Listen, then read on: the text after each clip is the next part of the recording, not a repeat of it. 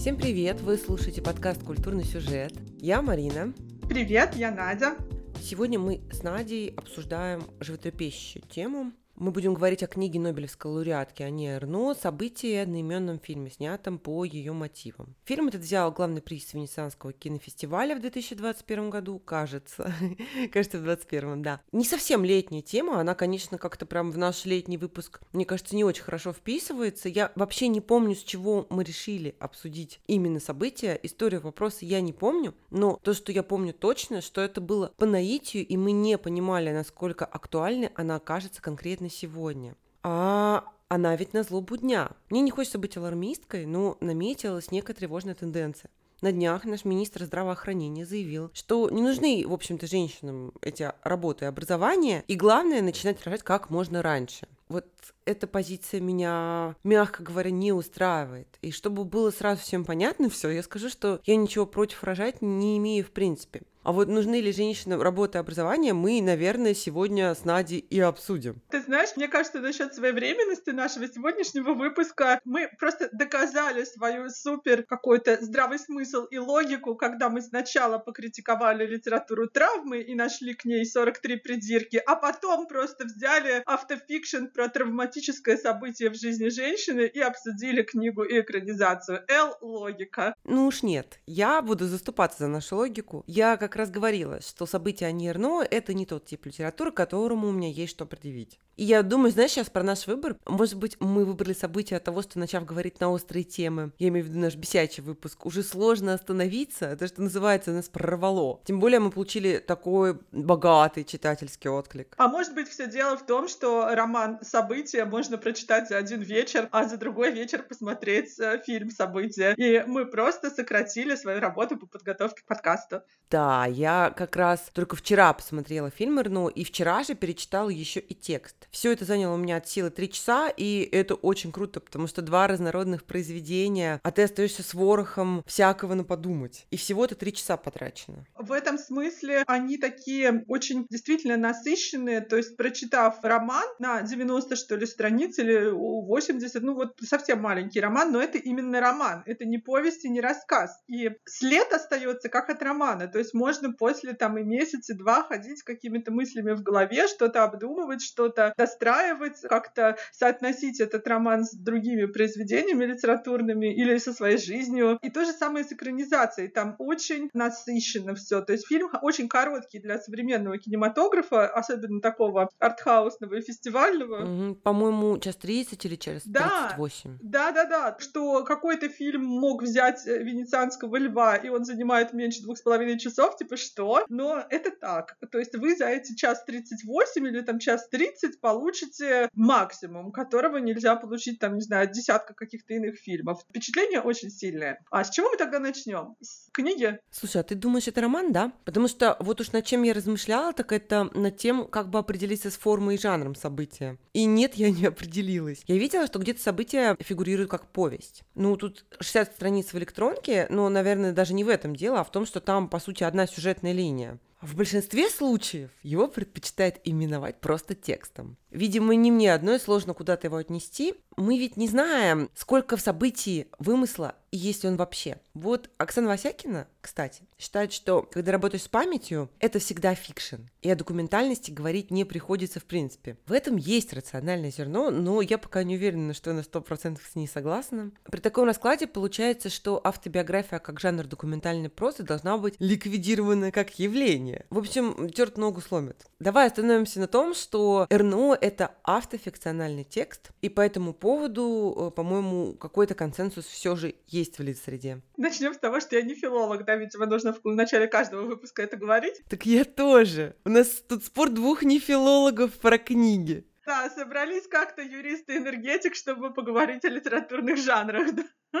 А, вот. Но я сужу только по впечатлениям, потому что можно, допустим, прочитать «Мадам Бавари», что точно является романом, об этом нам пишут филологи, и быть долго потом в каких-то размышлениях и рефлексии по поводу женской судьбы непростой. И можно прочитать события о Нерно и тоже быть также загруженной вот этими всеми проблемами самыми разными, личными, социальными, острыми или не острыми в том или ином обществе. Тем более, что, да, как мы уже понимаем, все идет по синусу синусоиде, и совсем прогресс не идет линейно, и можно было бы сказать, что это какой-то памятник темным 60-м, но нет, внезапно. К сожалению, нет.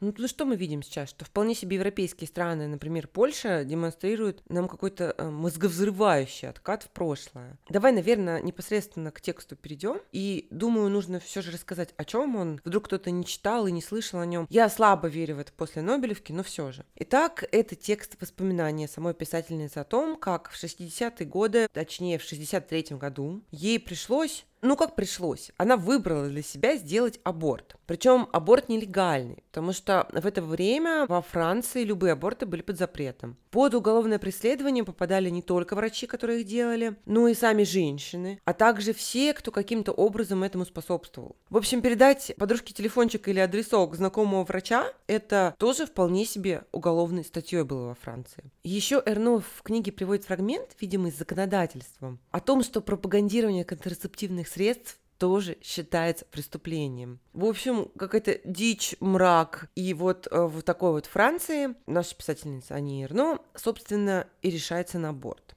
о чем она вспоминает спустя 40 лет. Да, Ани Эрно сейчас немного за 80, то есть она такая ровесница условно наших бабушек, может быть, для кого-то мам. То есть это наша современница, которая прожила уже долгую жизнь, и причем в ее жизни было много еще других событий, которые определили ее жизнь. Она совсем не какая-то воинствующая феминистка, которая против брака, рождения детей, там, не знаю, чего-нибудь еще. То есть она не одиозная личность. Она после была замужем, у нее есть дети, у нее были отношения, и, в общем-то, если кто-то боится роман читать по причинам, что это будет какое-то очень радикальное такое произведение, которое вот просто клеймит э, патриархат и все остальное, нет. Роман, несмотря на такую острую, очень болезненную тему, а болезненную в прямом смысле, там описываются в том числе физиологические вещи, которые неприятно читать, и не дай бог кому-то это пережить еще в наше время или вообще в любое время, но там нет никаких радикальных оценок, там нет никаких призывов, там, в общем-то, можно, конечно, усмотреть критику, да, такой системы, где у женщины нет выбора, но, тем не менее, там не даются какие-то такие вот маркеры, что вот все, кто делает вот так, они там должны быть уничтожены, вот этого не должно быть, или все должны делать вот это.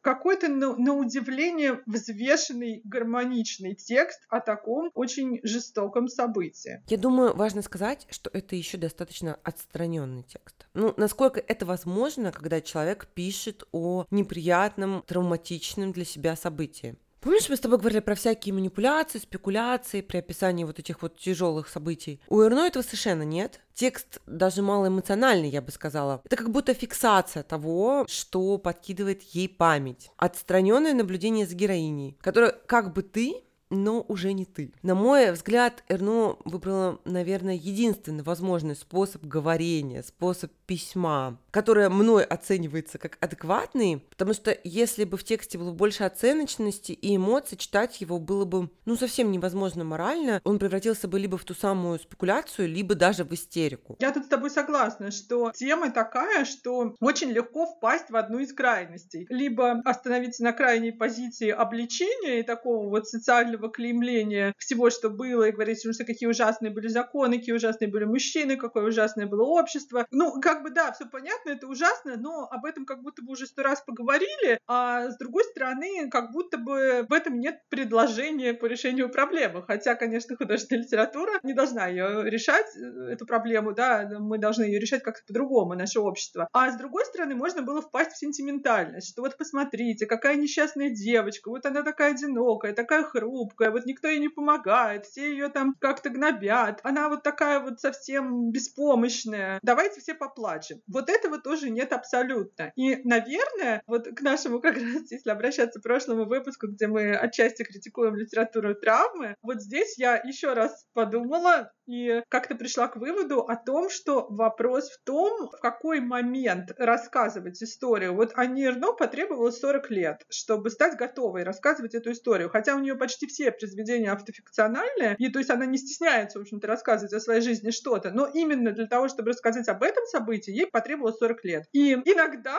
это хорошо, да, иногда хорошо 40 лет помолчать, прежде чем начать говорить, чтобы эта речь не превратилась в просто речь, допустим, твоей подруги, которая с этим столкнулась, и вот она просто плачет там и в слезах и соплях, и вот к тебе пришла, и вы пьете вино, там гладите друг другу по голове и говорите, как ужасен мир. Вот чтобы этого не было, нужна вот эта вот та самая отстраненность, какая-то честность э, с самой собой, да, какая-то проработанность внутри, и тогда это событие можно описать, ну, не то чтобы объективно, да, но все равно субъективное, да, мы говорим про одну конкретную женщину, но так, чтобы с этим читатель мог взаимодействовать на другом уровне, не только на уровне эмоций, ах, бедная девочка. Я думаю, нужно опять обратиться к нашим гипотетическим слушателям, которые не читали события, потому что пока из нашего с тобой разговора следует, как будто текст Эрно написан только об аборте и лишь о нем. Но на самом деле это, конечно, нет. Там затрагиваются и другие темы. Ну, во-первых, описывая события, которые случилось с тобой десятки лет назад, очень сложно не зайти на территорию разговора о памяти. И о ее устройстве Арно говорит как прямо, так и исподволь. То есть, когда о памяти она вроде, казалось бы, вообще не говорит, и, что называется, внимательный читатель заметит все соответствующие детали, чтобы выстроить вот этот вот нарратив темы памяти. Мне вообще, кстати, кажется, что если читать вдумчиво, то память — это одна из важных тем творчества Эрно в целом. Она часто говорит о преломлении памятью каких-то событий, о взаимодействии личности с ее персональной памятью, о взаимодействии с коллективной памятью, о том, какое влияние оказывает на нас наша память. Опять же, это очень часто не разговор в лоб, но он ведется на более глубоких уровнях текста. Вторая важная тема который я бы выделила из текста события, это социальное устройство французского общества в 60-е годы. И читать о Франции совершенно удивительно. Мы привыкли, ну, может быть, это, конечно, только я привыкла, что Франция — это благополучная, прогрессивная, либеральная страна, воспевающая свободы, в том числе и свободу сексуальную. А тут я осознаю, что не так давно, в 60-е это ведь не так давно, французское общество было довольно дремучим, сексистским. И не то чтобы там царило какое-то особенное равенство. Причем даже классовое. Скорее нет там э, царило вопиющее классовое неравенство. Я имею в виду, может быть, не саму политику, хотя и политику тоже, но вот организацию обществ. Очень плохо работали социальные лифты, как мне видится.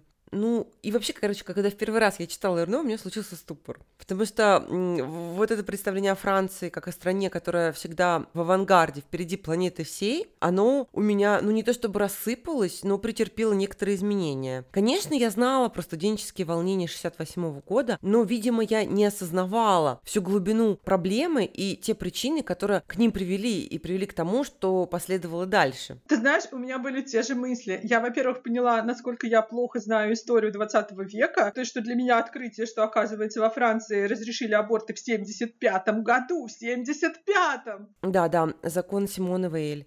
И я думаю, что мы про Симону напишем еще в Телеграме. Очень интересная женщина. И что там тысячи женщин должны были приложить максимум усилий, и там были петиции, общественная дискуссия. Селебрити и кинозвезды подписывали эти петиции за декриминализацию абортов буквально просто в промышленных масштабах каких-то. Да-да-да, эти все прекрасные женщины, которыми мы восхищаемся, красавицы, там Катрин Тынев, Марина Влади, Аньес Варда, режиссерка, и ну многие-многие другие, там про кого мы думаем часто, что это икона какой-то красоты, женственности там и стиля, а вот э, они в том числе же в это время и много чего претерпели. И да, мне кажется, что в наших головах, особенно в головах российских, не знаю, читателей, да, или зрителей, вот это есть впечатление, что Франция, да, это свобода, равенство и братство, это свобода, ведущая с голой грудью народ народ вперед. Сексуальная раскрепощенность. Французская литература всегда отличалась определенной смелостью в этом плане. И сформировалось у нас такое представление, что французы не робкого десятка, и уж сексуальной свободы у них все нормально. А тут такой внезапный ушат холодной воды вылили на голову, потому что наша героиня 23 года, она не подросток, она молодая женщина, она заканчивает университет. Это то самое время, когда организм работает по полной, в том числе и гормональная система. И она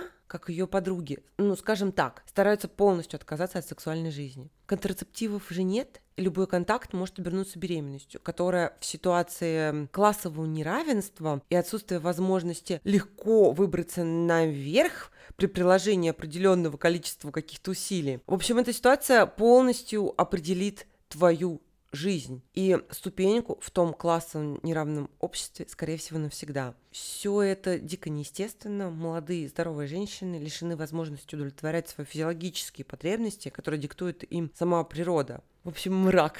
Средние века. Тут же надо понимать, что вопрос касается не только женщин. Еще ведь есть и вторая сторона. Если женщина аккуратная и не готова вступать в контакты тесные, то что остается мужчинам, у которых гормоны в этот период тоже работают на максимум? И мы очень хорошо из книги Эрно понимаем и видим, как формируются какие-то дурацкие стереотипы в обществе именно из-за вот этой вот системы. Вообще вся эта обстановка, она очень способствует той самой объективации женщины. Это правда. То есть вот здесь было неожиданное такое. Может быть, как раз, я не, не хочу сейчас хвалить Советский Союз, но тем не менее, возможно, как раз в советское время, там, 60-е, с этим было несколько не так, да, хотя мы тоже многое знаем о карателе гинекологии и всех вот этих вещах, но тем не менее не было как будто бы до такой степени хаджества в обществе. То есть либо ты выходишь замуж там чуть ли не в 18, да, и тогда ты, конечно, не идешь ни в какой университет и никуда, но ты можешь легально заниматься сексом со своим мужем, и ты там уже к 25 мама двоих ангелочков там и, допустим, хозяйка булочной и что-то такое, и живешь как-то так. Но если ты хочешь, да, в социальном лифте прокатиться, то ты должна от чего-то отказаться. Это примерно как вот выбрать хвост или ноги, да, для русалочки. Вот либо ты, значит, э, выбираешь хвост, ноги не раздвигаешь, сексом не занимаешься, получаешь образование и переходишь в другой какую-то социальную страту, да, где ты можешь там быть ученым, быть преподавателем, быть, э, не знаю, кем еще. И это большая плата, да, для молодой женщины, для молодого мужчины тоже, да, ты права, когда говоришь, что и мужчинам было сложно, и, возможно, не все из них были такими мудаками, которыми они нам кажутся сейчас, которые просто говорят, о, ты уже беременна, ну, давай займемся сексом. Нам же это теперь ничем не грозит. Это просто, когда ты это читаешь, думаешь, боже мой, я хочу убивать. Да, это очень сильный эпизод. Сначала хочется убить этого парня, потом, конечно, тоже хочется, но в какой-то момент возникает мысль, что, может быть, он не такой уж и пропащий, ибо сама система, подавляющая здоровые инстинкты у взрослых половозрелых людей, она провоцирует в какой-то мере, и это негуманное поведение. Все меня это дико ввергло в шок. Ты беременна?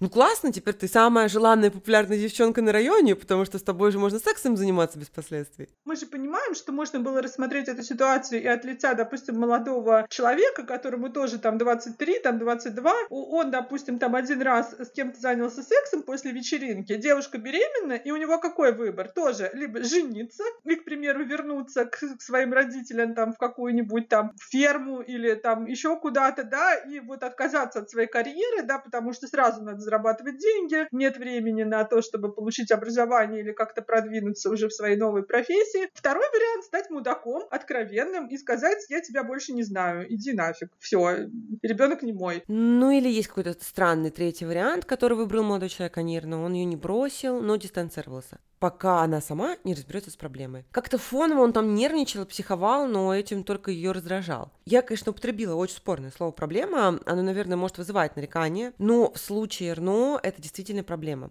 Я уже говорила о неработающих социальных лифтах, поэтому попадание девушки из какого-то захолустного приморского городка в университет, даже не парижский, по-моему, а университет Руана, это в целом удача и радость и, возможно, единственный шанс в жизни. Мы понимаем, что у родителей ее как раз нет высшего образования, и ей первой выпала такая возможность. И если сейчас они родит, то все, она такая останется в своем приморском городишке и будет вытирать барную стойку, как ее родители. При этом надо же еще вот что сказать, что вытирать барную стойку – это неплохо. Но именно в 60-е общество в Франции организовано так, что если ты вытираешь барную стойку, то относится к тебе, ну, прямо скажем, не лучшим образом. Вот и раз я уже про это заговорила, скажу, что меня, наверное, больше всего триггернул момент с врачом. Сейчас будет спойлер, если это, в принципе, уместно, когда речь идет о книге Эрно, они попадают в больницу после того самого нелегального аборта. Я так понимаю, что ее отвозят в какой-то вот такой обычный муниципальный госпиталь, который какого-то не самого высокого уровня, но обычный. И хирург там обходится с ней отвратительно. Он ей грубит, когда она оказывается в самом уязвимом положении, она лежит на операционном столе, истекает кровью, и на вполне адекватный, естественный вопрос, что с ней сейчас собираются делать, хирург хамит. И сначала кажется, что это вроде про карательную медицину, но потом выясняется, что вообще-то это история про классовое неравенство. Ибо, как мы узнаем дальше, врач и сам находится в некотором стрессе от своего хамства, ведь он выяснил, что нагрубил студентки, а не какой-нибудь фабричной девчонки. Именно студентки, девушки из образованного интеллигентного круга, его круга. То есть вести себя по-скотски, в принципе, окей, но не со всеми людьми. С некоторыми это не очень прилично, то есть это вот прям такое внутреннее убеждение, это даже не лизоблюдство, а именно внутреннее убеждение. И в обществе на эту тему есть консенсус, даже в тех самых условных низших классах, потому что помнишь там разговор с санитаркой, которая очевидно, очевидно, да, она не тот образованный интеллигентный врач, и она говорит Эрно, что ну вот да, ну что ты, деточка, не сказал, он бы с тобой лучше обращался, а теперь ведь так врач переживает, бедняга. В общем, это пощечина. Это реально пощечина. Знаешь, да, это, это правда было очень неожиданно, уж после всего, что случилось, вроде как ты ждешь всего, да, что после тех равнодушных врачей, с которыми сталкивалась наша героиня, которые просто говорили, ну, я ничего не могу сделать, или я не хочу садиться в тюрьму, или там вообще тоже, не рассказывая, прописывали какое-то лекарство, которое... Эстрадиол, который да, как раз помогает течению да, беременности. Да-да-да, что, типа, героиня думает, что мне сейчас что-то дадут, значит, от беременности, а ей выписывают уколы для укрепления плода и так далее. Вот, а здесь меня просто накрыло ощущением. Думаю, а вот как лучше? Как в Советском Союзе, где плохо относятся ко всем, неважно, студентка ты или колхозница, или фабричная работница, и тебя просто одинаково плохо к тебе относятся в больнице. Или вот так. То есть, э, да, это действительно еще раз мне дало понять, насколько у нас были разные общественные установки, да, в Советском Союзе, допустим, и во Франции одного и того же времени, там, послевоенное время. То есть, как вообще люди относились друг к другу, да, что получается, что образованный молодой врач считал, что ну какая-то вот сельская девчонка, там, не знаю, откуда, с фермы там или с завода или откуда-то, она просто, ну, я не знаю, ну как скотина. Да, как скотине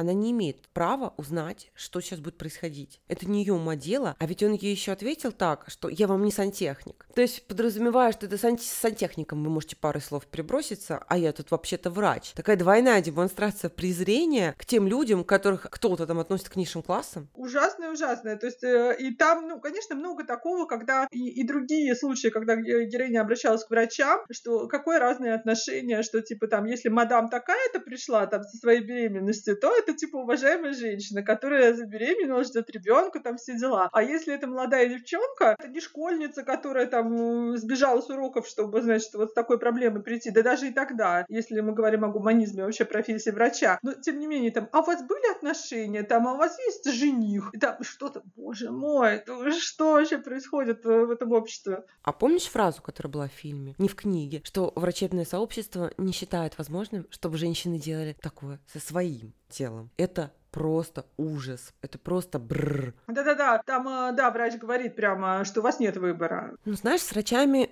тоже ведь интересный вопрос.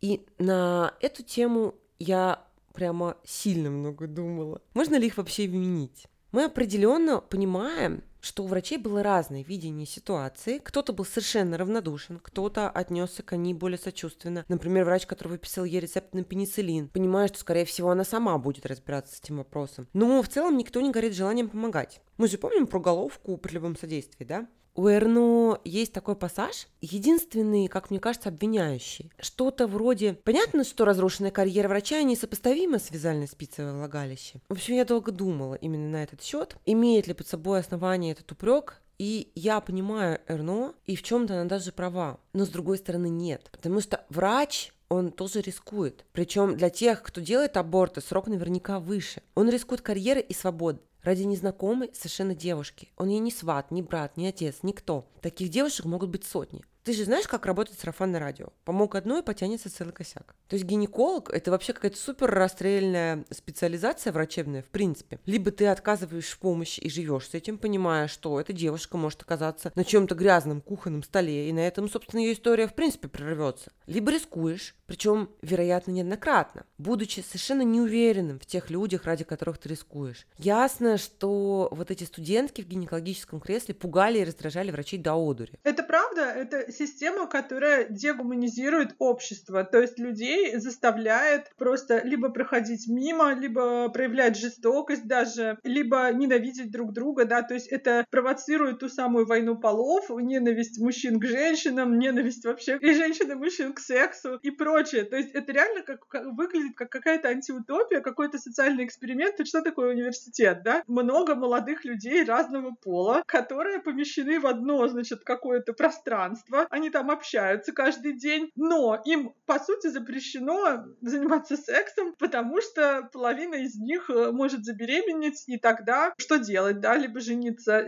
Тогда университет был буквально зря. Да, да, да, тогда университет был буквально зря, причем часто для обеих сторон, да, то есть это естественным образом отталкивает э, людей друг от друга именно как от людей, потому что юноши начинают воспринимать девушек только как даст или не даст, а девушки воспринимают юношей как каких-то, значит, агрессоров. Источник да. угрозы. Да. При том, что я повторюсь, и те, и другие на пике сексуальной энергии. И, конечно, не врач, но я почти уверена, что вот такое воздержание может сказаться на психическом состоянии многих людей, возможно, даже на физическом. Безусловно, ну кроме того, ну а как людям строить отношения? То есть вот они должны там, не знаю, с 20 лет до 25 за ручку держаться, если они там пара. Я не знаю, для меня это вообще все дико. Я не ханжа, ну, я, во всяком случае, надеюсь, что я не ханжа. Но когда дело касается ранних сексуальных контактов подростков, я могу понять, в чем может заключаться опасность и в чем, собственно, кроется проблема. Но тут взрослые люди 23-летние, это взрывает мозг. Ты знаешь, я вот единственную ремарку хочу сделать на эту тему. Мне кажется, что вот такие системы, когда, ну, всем все нельзя, а если ты что-то сделаешь, то потом можешь сесть в тюрьму, это самая натуральная пропаганда однополых отношений, потому что единственный выход в этой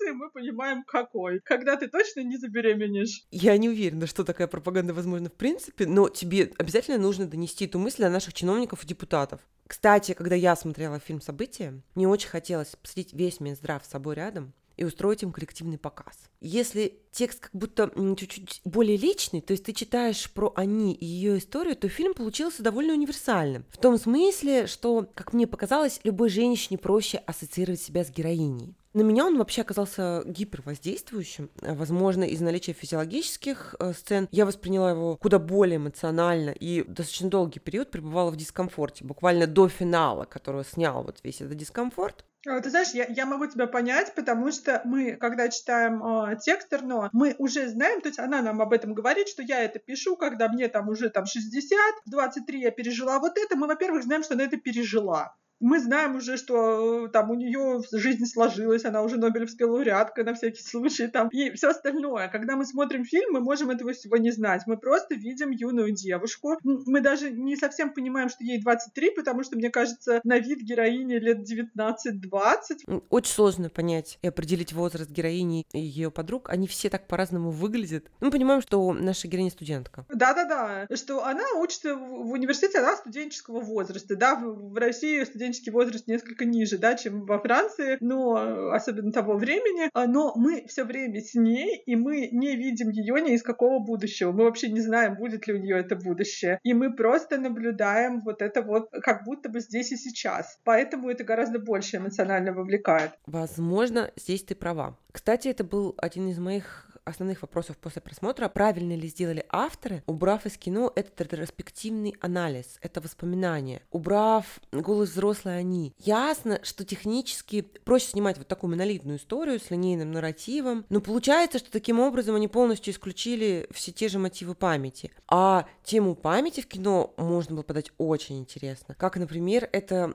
сделано в фильме «Рассказ» режиссерка там очень любопытно работает фактически вот на той же базе. Взрослая женщина разбирается с далеким прошлым. Правда, подразумевается, что в фильме «Рассказ» есть некий диалог между героинями, которые, по сути, одно лицо просто в разное время, да? Чего у Эрно скорее нет. В общем, я думала, думала и дошла до мысли, что, отвечая на совершенно идиотский вопрос, фильм и книга Эрно — это разные высказывания, и они принципиально разные, и задачи у них авторские разные. Задача создателей фильма, я вижу, а как раз стереть личность Нобелевской лауреатки и показать нам такую Every Girl. Да, там причем так интересно, что изначально даже по визуальному ряду непонятно, в какое время это происходит. То есть там нет четко выраженной, например, моды 60-х или причесок 60-х. То есть это не какой-то такой вот фильм историческая драма о том, как когда-то было плохо, а сейчас-то стало неплохо. То есть э, мне кажется, что вполне могут быть зрители, которые посмотрят этот фильм как про что-то, что происходило буквально там вчера, а не в каком-то 63-м году. Да, там разговоры,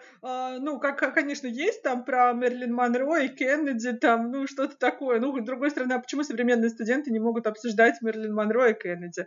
Ну, это ведь намеренный прием, чтобы вовлечь зрителя или зрительницу, дать понять, что это вообще не история из темного пыльного прошлого Ты действительно права, там есть некие приметы времени, но речь героев, одежда героев, да и, в общем, часто даже быт настраивают на какую-то вневременную волну. Ну, в общем, это удачный ход, и Вообще фильм удачный. События часто критикуют, еще больше критикуют Венецианский фестиваль и его жюри за главный приз, выданный событию. Вроде того, что фильмов про аборты было бесчетное количество, и мол, поталантливые снимали. Вспоминают никогда редко, иногда всегда «Золотым медведем» на Берлинском фестивале, да, и канский фильм румынского режиссера Кристиана Мунджиу «Четыре месяца, три недели, два дня». Действительно, таких фильмов было немало, и одни собирают призы. Наверное, мы список фильмов выложим в Телеграме. В общем, критики говорят, что, типа, что тема такая, набившая скомину, а у диван никакого нового слова в кино, сплошная повесточка. Ну, ты знаешь, я, я вот категорически не согласна, что здесь нет ничего нового и что это повесточка. Я небольшой киноэксперт. Если сравнивать с фильмом Мунджиу, событие значительно более универсально. Вот эта яркая румынская фактура времен Чаушеску Мунджиу как будто увеличивает дистанцию между зрителем и происходящим на экране. Вообще режиссеры еще очень по-разному работают с телесностью, с физиологией. Адри Диван э, сняла анатомичный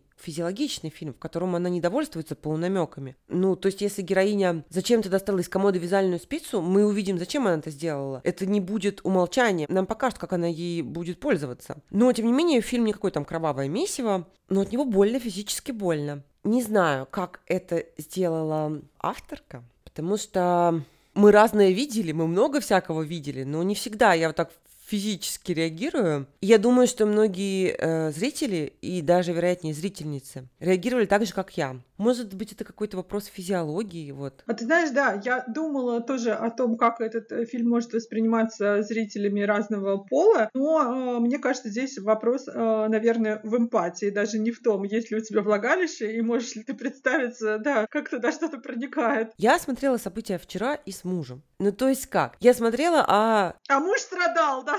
Вроде страдал он весьма уверенно. Если серьезно, то э, я смотрела, а Саша был занят своими делами, периодически поднимал глаза на экран, особенно после моих возгласов «Боже мой, боже мой, это невозможно смотреть». Он реагировал не настолько эмоционально, как я, не сказать, что равнодушно, но был куда менее вовлечен. Для меня же происходящее на экране было физиологически тяжело, вот физически. Ясно, что это какая-то частная очень история, что это вот я и Саша, нельзя наши реакции экстраполировать вообще на всех мужчин и женщин, но тем не менее, вот у нас есть пример, да? Я еще хочу сказать, что фильм новаторский или какой-то такой выдающийся не только потому, что кто-то решился показать, как э, женщина засовывает спицу во влагалище. Нет. Потому что, например, фильм э, Кристиана Мунджи вот 4 месяца, 3 недели и 2, кажется, дня про тоже подпольный або- аборт в Румынии 80-х, кажется, годов.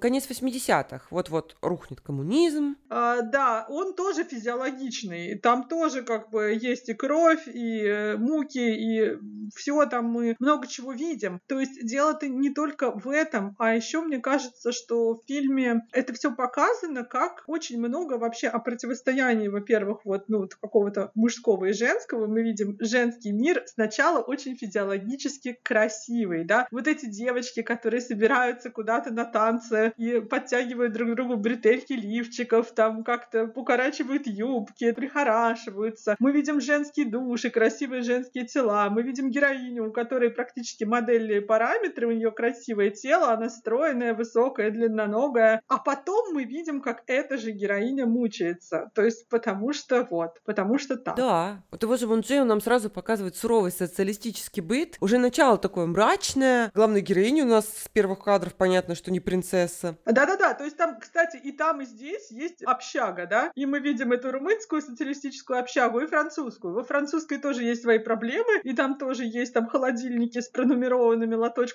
с едой практически. Ну, все равно это какой-то более приятный визуал. Чистенькие девочки в белых ночных рубашках с кружевами. Ты смотришь, что вот это вот белье, да, начала 60-х, да, на, в советское бы время женщинам такое, да, не бабушкины панталоны с начесом. Там вообще фильм очень какой-то про м, ощущение, про телесность. Да, я согласна про телесность, причем про телесность не только в страдании. И я тут, знаешь, доформулировала разницу между событием и фильмом Мунджио, ну, конкретно для себя. Она в том, что с Мунджио во мне просыпается сочувствие, а в случае с событием — сопричастность. Одри Диван трансформирует зрителя, а может, конкретно зрительницу, из наблюдателя в действующее лицо. И я думаю, даже, может, в главную героиню. И в этом разница с текстом Эрно тоже. Фильм же не снимается от первого лица, что интересно. Поэтому мне с насколько сложно сказать, как достигается подобный эффект. Вот плохо смотреть фильмы э, за день до записи, не успеваешь ты все обдумать. Может быть, это связано с какой-то суперобыденностью жизни главной героини? Если она куда-то идет, то, как правило, идет долго, по длинному какому-то там коридору. Если сидит за барной стойкой, то не только лишь в одном кадре. Вот ты лучше разбираешься в кино, Скажи, за счет чего достигается такой эффект не присутствия, но?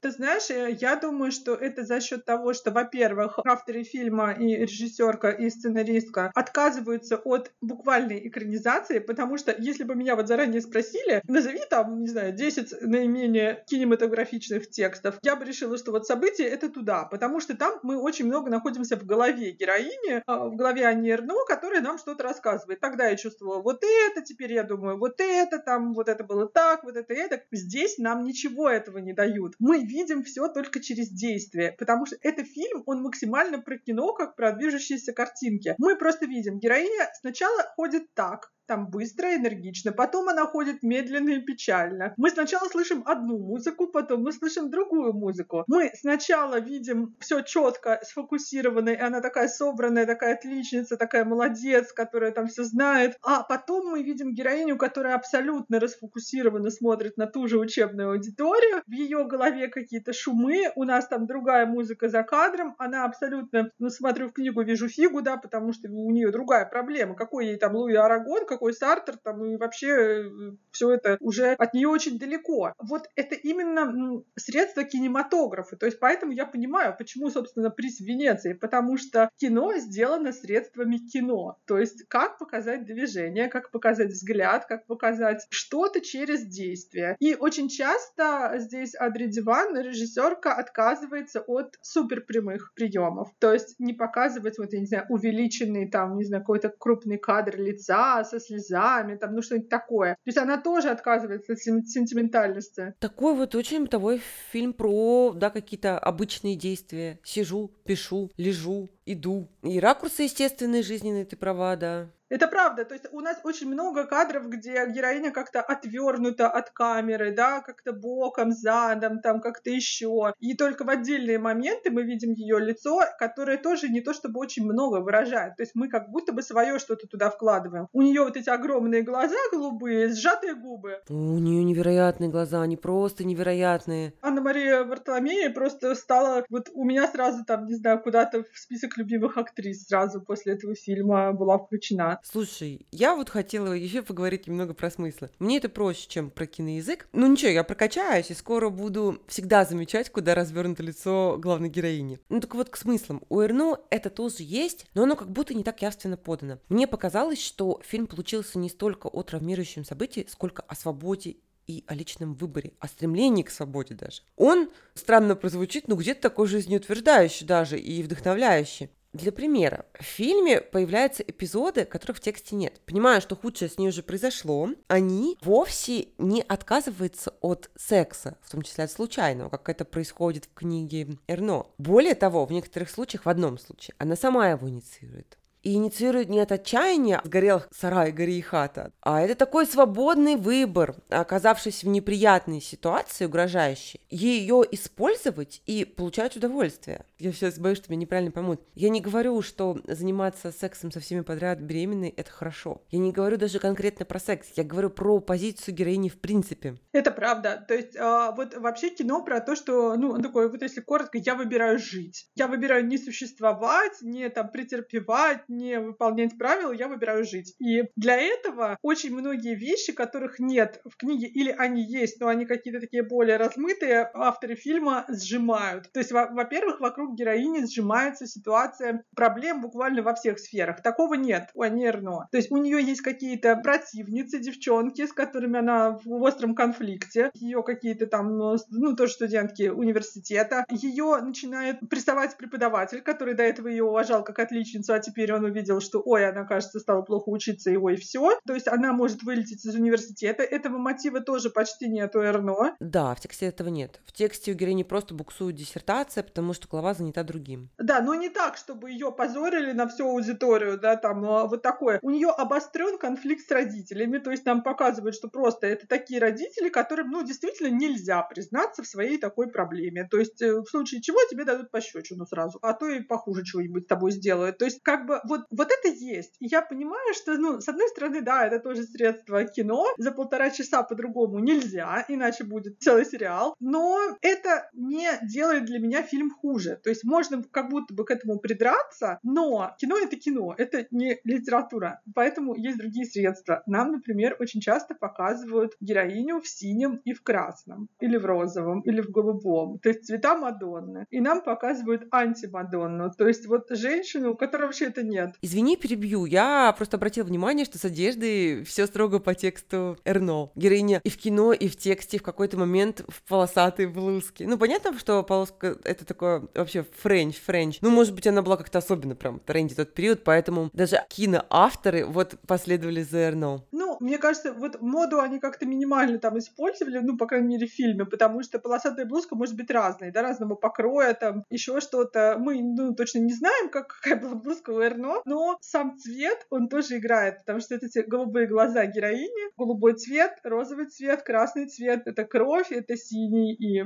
красные цвета Мадонны, и вот эта вот женщина, которая изначально не хочет быть матерью. То есть там вообще нет сентиментальности и вот этих вот всех сюжетов, которые до сих пор, кстати, живы. Я не знаю почему, когда типа там вот девушка там, не знаю, там встречалась с парнем, он вот ее там обманул, но она потом почувствовала, что там, не знаю, под сердцем бьется там сердечко ребенка, и она все-таки хочет стать матерью. Вот этого там просто ноль. Героиня, она изначально знает, чего она хочет. Она хочет жить. Она, возможно, хочет детей потом. Ну, как и получается, да. Ну и в фильме она говорит это врачу. Я хочу детей, но потом и не вместо жизни. Это, пожалуй, было, ну, вот для меня как бы слишком жирно, да. Да, для меня тоже слишком в лоб. Но, понимаешь, зрители же разные, да, не все разбираются в цветах Мадонны, Надя, и прочих деталях. А создателям фильма хотелось, наверное, чтобы месседж поняли все. Я, кстати, в этом совершенно не уверена. Я, я специально не читала никакую критику, то есть я вот... Я тоже особо не читала, я подумала, что это может быть не оптику. А я, ты знаешь, побоялась читать критиков мужчин. Вот здесь сработал мой феминистский страх, потому что а вдруг они меня в этой критике изнасилуют. Э, нафиг, нафиг. Ну, про скандал с Венецией я знаю, он очень громко прозвучал в моменте. И вот, вот это все про повесточность и прочее. И тогда еще как раз случилась Польша. Я, как обычно, я все время говорю, я долго думала. Так вот, я долго думала. И моя мысль вот в чем. Я всегда за искусство. Но в то же время, если искусство может нести какую-то социальную функцию, оставаться искусством, почему нет? Ну, я-то все еще верю, что искусство может воздействовать на умы, не в тех объемах, о которых сейчас говорят в контексте отмены русской культуры, но может. И, в общем, если повестка не превращает искусство вот в голый манифест, то, по большому счету, я не против. Даже если при этом кто-то где-то чуть-чуть жертвует художественностью ради высказывания. Подчеркну, что чуть-чуть. Просто когда я думаю про 300 тысяч нелегальных абортов в той же Франции, про количество женских смертей, про количество проблем с репродуктивной системой после этих абортов на кухонном столе, про количество детей, рожденных с какими-то отклонениями из-за того, что в них тыкали вязальными спицами, я готова согласиться с любым призом кинофестиваля, даже если победивший фильм оказался чуть менее тонок и художественен, чем у остальных соперников. Пусть так. Мне кажется, что это, ну, и для кино, ну, не то чтобы, может быть, это там единственный фильм, который прорвал там вообще все и там был каким-то совершенно невероятным, но это очень сильное кино, в котором очень, ну, ну просто буквально по каждому параметру, если оценивать и операторскую работу, и сценарий, и режиссерскую работу, и музыку, это все прекрасно. Музыка там вообще просто как отдельная роль, то есть Гальперины молодцы. Опять же, то, что они согласились работать над этим фильмом, уже что-то говорит о фильме, потому что, ну, это тоже определенный бренд уже, да, какой-то. То есть говорить о том, что фильмы про аборты уже были, это все равно, что говорить, например, но фильмы про войну уже были, фильмы про любовь уже были. Согласна абсолютно.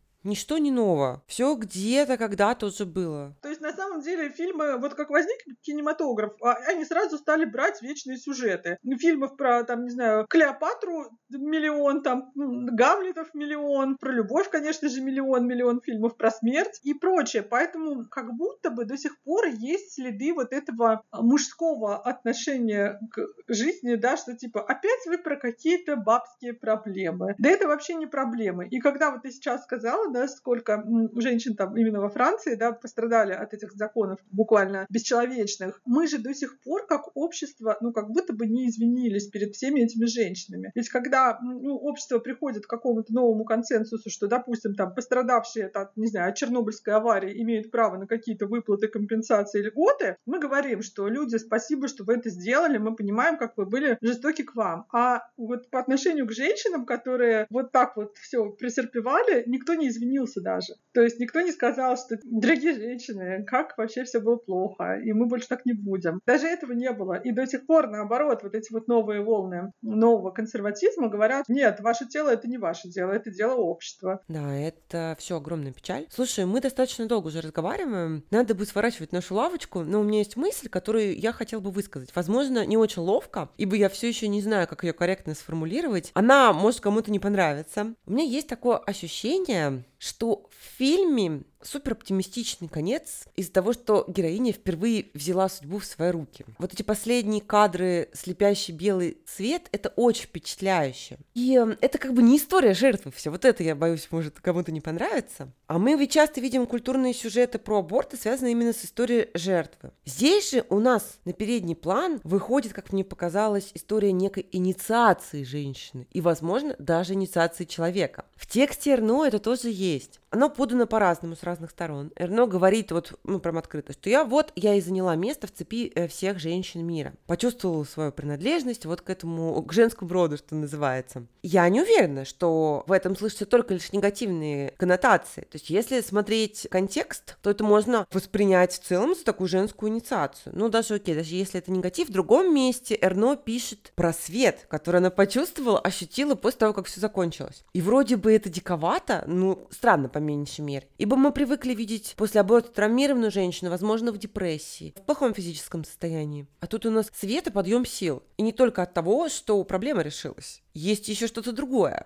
С одной стороны, Эрно всем к месту и не к месту рассказывает о своем опыте, и это можно интерпретировать как тип поведения человека, избежавшего какой-то опасности. Такая посттравма. Людям хочется много и подробно говорить, повторять одни и те же детали зачастую. Ну, это с одной стороны. С другой стороны, это можно интерпретировать и иначе, как некую, возможно, гордость. Ведь есть еще эпизод, когда они идут к священнику, который видит в ней лишь грешницу, и это такой дикий диссонанс с ее внутренним состоянием. Она она-то светом. Очень интересно, я хорошо понимаю, что чувствует героиня, но не знаю, как это объяснить, не пользуясь терминами Эрно, иначе как-то. Возможно, мне это напоминает ощущение возвышенного по канту. Простите меня опять за что я лезу в философию. Если очень сильно упрощать, то Кант говорит, что ощущение возвышенного — это когда человек сталкивается с какими-то жестокими жизненными ситуациями, часто не являющимися результатом его собственных действий, преодолевает их собственными силами в первую очередь в том числе и силой разума. И вот тогда он переживает вот это вот чувство возвышенного. Но во всяком случае, в фильме я это читала так, в тексте чуть меньше, но такое можно видеть тоже. Не просто счастье от того, что все закончилось, а прилив сил от того, что ты справилась, выдержала, какая-то гордость. Я, наверное, путанно объясняю, да, мне не хватает нормальных слов, чтобы вот донести, что имею в виду. Это есть, правда, и в книге, и в фильме. В фильме это прям передано через белый экран, который на несколько секунд, да, возникает перед глазами зрителя, и мы понимаем, что что такое белый свет. Это часто так описывают клиническую смерть, что-то еще, что ты видишь либо белый тоннель, либо там какой-то свет там где-то, да, либо вот полностью там белый-белый, слишком белый. И героиня... Перерождается в некотором смысле. Да, она, с одной стороны, да, она как будто возвращается из царства мертвых обновленной. Конечно, э, не очень как бы выглядит справедливым, что типа почему женщине для того, чтобы стать человеком, нужно